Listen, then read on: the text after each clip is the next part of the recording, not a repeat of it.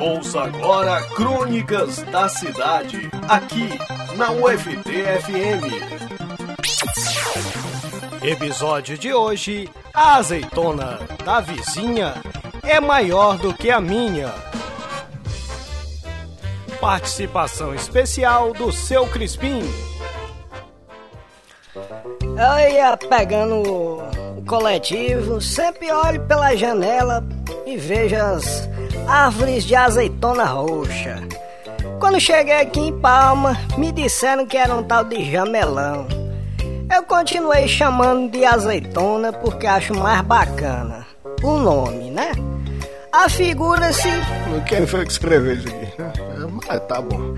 Afigura-se que desde menino eu gosto de subir nesses pés de azeitona, principalmente aquelas que davam os frutos. Ou dava pra ver a janela de alguma vizinha.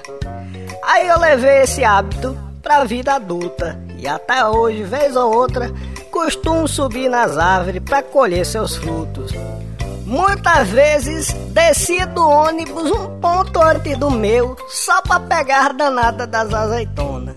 Comia tudo ali mesmo, mesmo com os pedestres me olhando de forma repreensiva como se subir numa árvore fosse coisa de moleque ou coisa do tipo.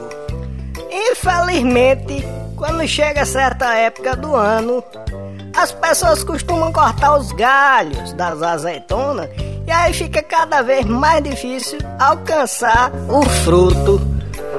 Outro dia me deparei com um moleque que ia podar uma árvore que ficava perto de minha casa.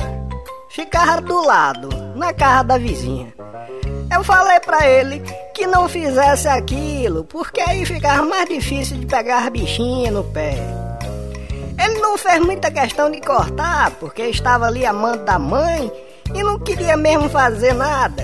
Já estava cansado de ter que fazer o serviço que a véia tinha preguiça demais para fazer.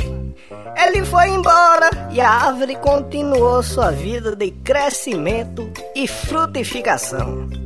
O pai do rapaz veio conversar comigo outra vez e falou que as azeitonas estragavam a calçada e sujavam o carro dele.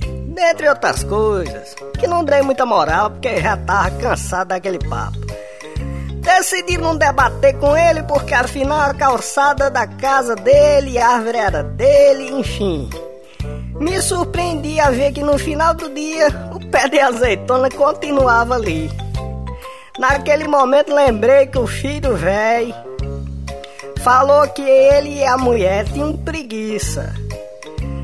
Talvez o nosso ouvinte aí, o ouvinte da crônica da cidade, se identifique com o velho ou com o filho dele.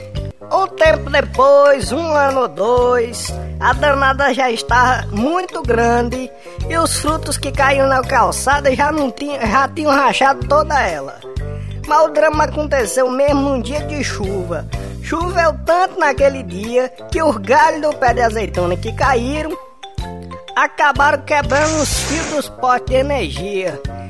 Resultado, fiquei sem energia por três dias.